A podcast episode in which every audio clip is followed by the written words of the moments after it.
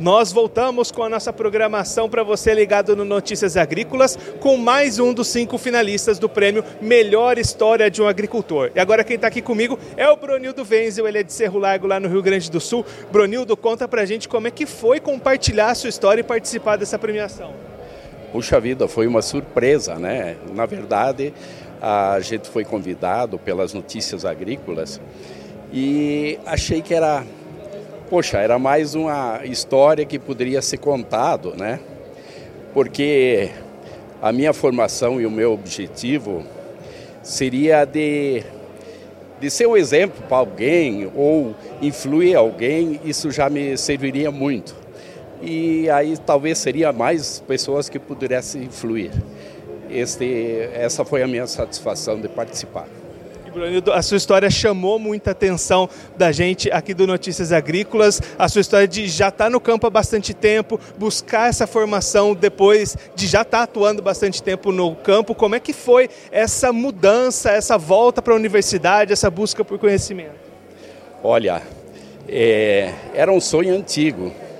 Na verdade, a minha família, eu descendo de uma família de alemães e austríacos, que são colonizados, foram coloniz, são colonizadores alemães e que moravam naquela região de Cerro Azul, antigo Cerro Azul, atual município de Cerro Largo, Rio Grande do Sul.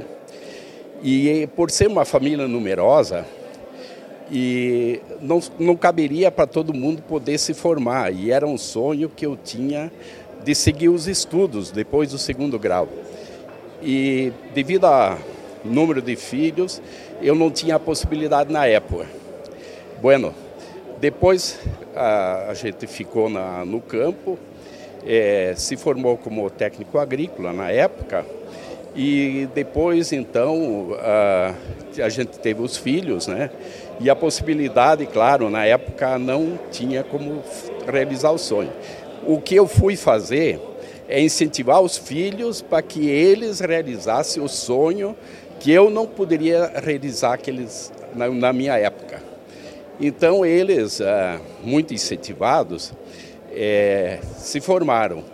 Ah, engenheiro ah, químico, um, né, que optou para engenharia química, e outro engenharia mecânica. E os dois se formaram com, também no mestrado e doutorado. Então, hoje um é ele é, trabalha na parte de educação ele é diretor da, da Universidade Federal da minha cidade, é, Cerro Largo, Rio Grande do Sul. É, é do campus Cerro Largo. Na verdade, ela pertence à, à Universidade Fronteira Sul, que tem vários campos no sul do Brasil. E, Brunildo, qual que é a emoção de estar hoje aqui entre os cinco finalistas da premiação? É, a gente uh, recebeu com surpresa, né? E, e, feliz pela, por isso, né? E de ser convidado para estar presente hoje é, é uma emoção que passa na gente. Boa sorte mais tarde, Brunildo. Tá bom, valeu, obrigado.